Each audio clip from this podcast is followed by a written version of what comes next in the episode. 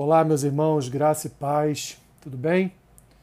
Seguindo adiante no nosso podcast Caminhando pelas Escrituras, hoje, dia 25 de agosto, faremos a leitura do primeiro livro de Samuel, capítulo 17, Romanos, capítulo 15, Lamentações, capítulo 2 e Salmo 33. 1 Samuel, capítulo 17, diz assim: Ajuntaram os filisteus as suas tropas para a guerra e congregaram-se em Socó, que está em Judá, e acamparam-se entre Socó e Azeca em Éfes, Éfes da Mim. Porém Saul e os homens de Israel se ajuntaram e acamparam no vale de Elá, e ali ordenaram a batalha contra os filisteus. Estavam estes no monte do lado da Lém, e os israelitas no outro monte do lado da Quem, e entre eles o vale. Então saiu do arraial dos filisteus um homem guerreiro cujo nome era Golias de Gate, da altura de seis côvados e um palmo. Trazia na cabeça um capacete de bronze e vestia uma couraça de escamas cujo peso era de cinco mil ciclos de bronze. Trazia caneleiras de bronze nas pernas e um dardo de bronze entre os ombros. A haste da sua lança era como o eixo de tecelão, e a ponta da sua lança de seiscentos ciclos de ferro, e diante dele ia o escudeiro. Parou, clamou às tropas de Israel e disse-lhes: Para que saís, formando-vos em linha de batalha? Não sou eu filisteu e vós, servos de Saul? Escolhei dentre vós um homem que desça contra mim. Se ele puder pelejar comigo e me ferir, seremos vossos servos. Porém, se eu o vencer e o ferir, então sereis nossos servos e nos servireis. Disse mais o filisteu: Hoje afronta as tropas de Israel. Dai-me um homem para que ambos pelejemos.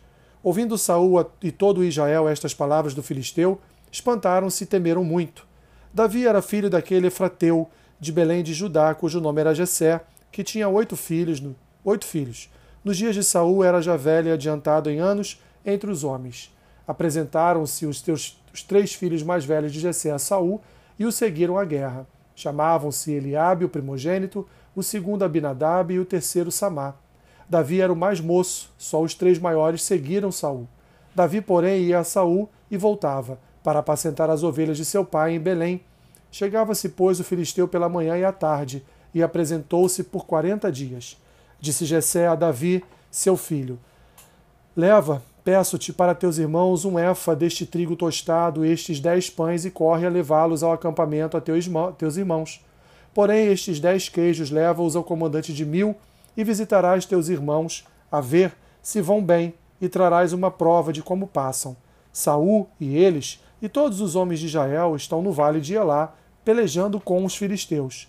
Davi, pois, no dia seguinte, se levantou de madrugada, deixou as ovelhas com um guarda, carregou-se e partiu, como Gessé lhe ordenara, e chegou ao acampamento quando já as tropas saíam para formar-se em ordem de batalha, e a gritos chamavam a peleja. Os israelitas e filisteus se puseram em ordem, fileira contra fileira. Davi, deixando que trouxera os cuidados do guarda da bagagem, correu à batalha, e chegando perguntou a seus irmãos se estavam bem. Estando Davi ainda a falar com eles, eis que vinha subindo do exército dos filisteus o duelista, cujo nome era Golias, o filisteu de Gate, e falou as mesmas coisas que antes falara, e Davi o ouviu.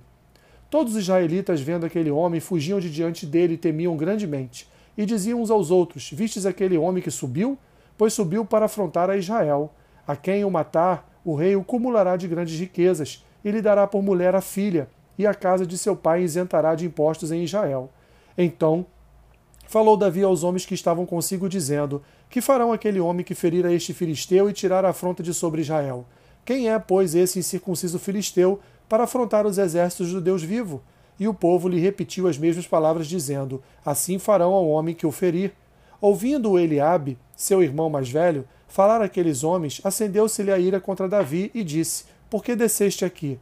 E a quem deixaste aquelas poucas ovelhas no deserto? Bem conheço a tua presunção e a tua maldade desceste apenas para ver a peleja. Respondeu Davi: Que fiz eu agora? Fiz somente uma pergunta.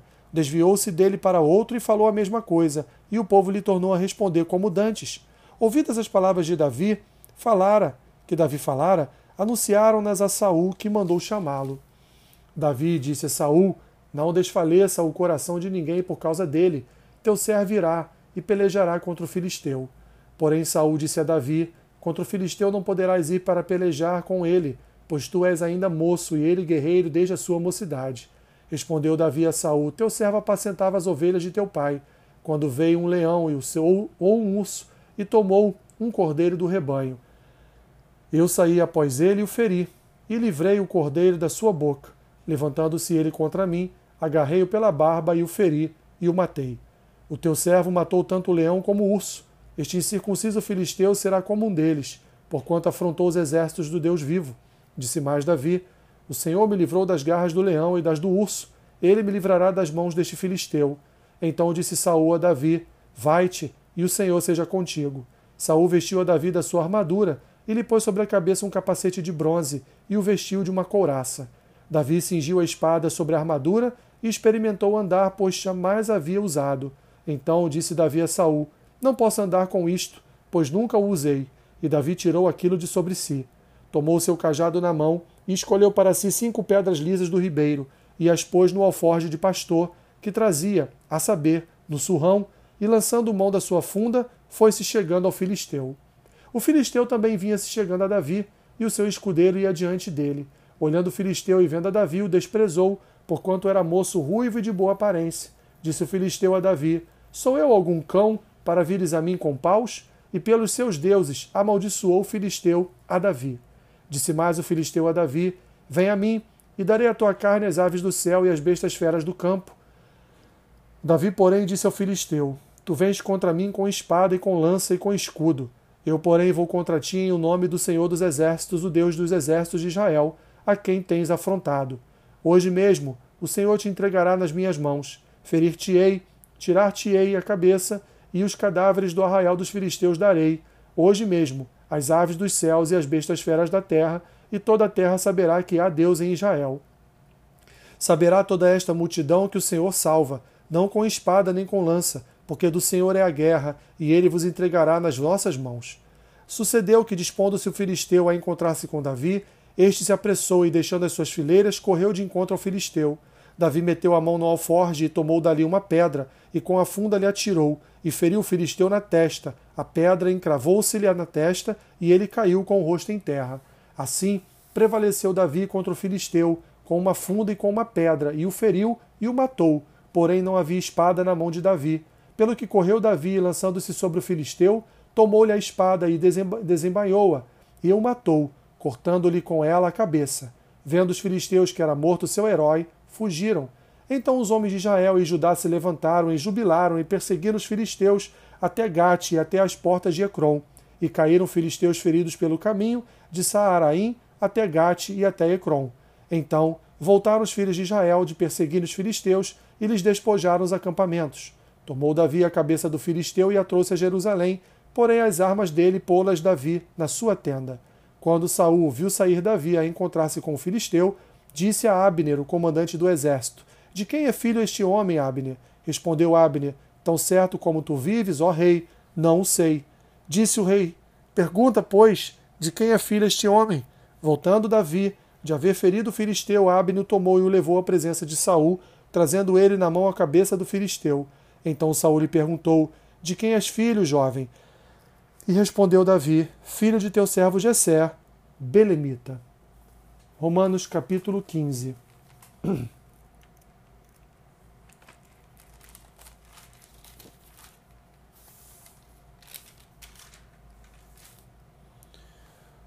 Ora, nós que somos fortes devemos suportar as debilidades dos fracos e não agradar-nos a nós mesmos. Portanto, cada um de nós agrade ao próximo no que é bom para a edificação, porque também Cristo não se agradou a si mesmo antes, como está escrito: As injúrias dos que te ultrajavam caíram sobre mim. Pois tudo quanto outrora foi escrito para o nosso ensino foi escrito, a fim de que, pela paciência e pela consolação das Escrituras, tenhamos esperança. Ora, o Deus da paciência e da consolação vos conceda o mesmo sentir de uns para com os outros segundo Cristo Jesus, para que concordentemente e uma, a uma voz glorifiqueis a Deus e Pai de nosso Senhor Jesus Cristo.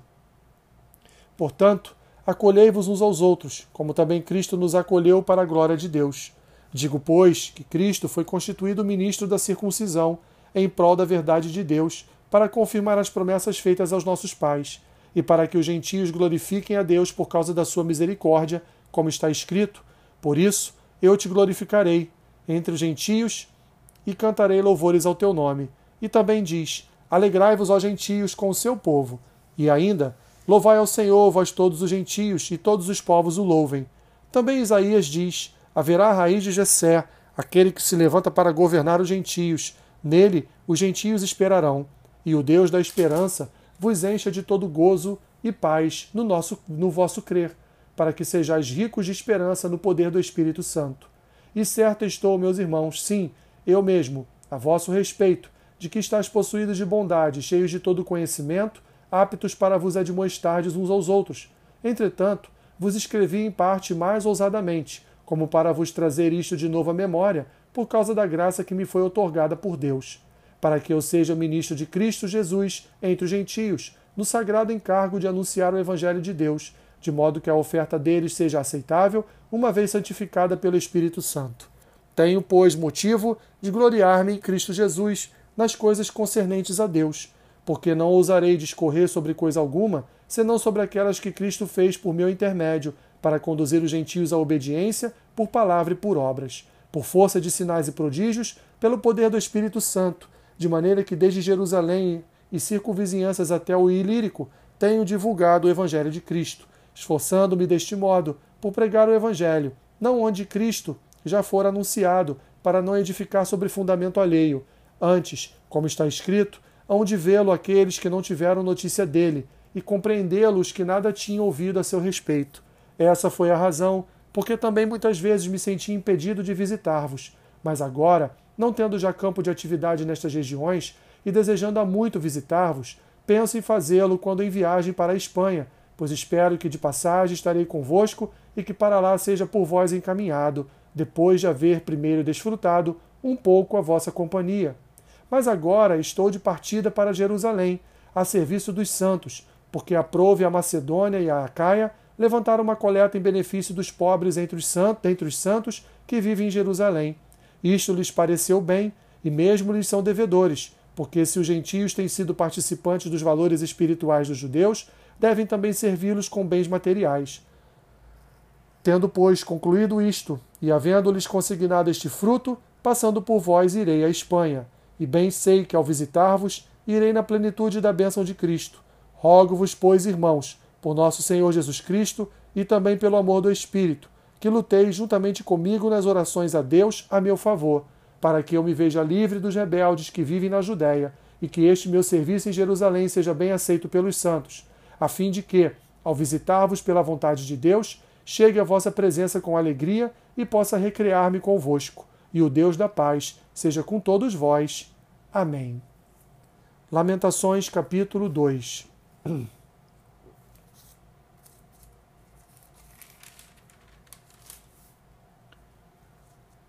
Como o Senhor cobriu de nuvens na sua ira a filha de Sião, precipitou do céu à terra a glória de Israel, e não se lembrou do estrado de seus pés no dia da sua ira.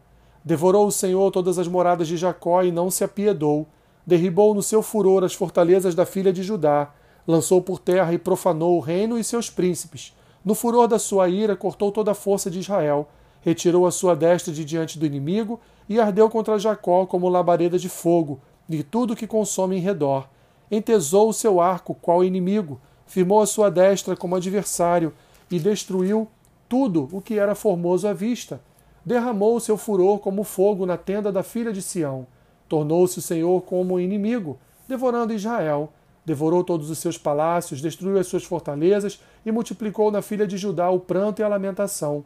Demoliu com violência o seu tabernáculo, como se fosse uma horta. Destruiu o lugar da sua congregação. O Senhor em Sião pôs em esquecimento as festas e o sábado, e na indignação da sua ira rejeitou com desprezo o rei e o sacerdote. Rejeitou o Senhor o seu altar e detestou o seu santuário.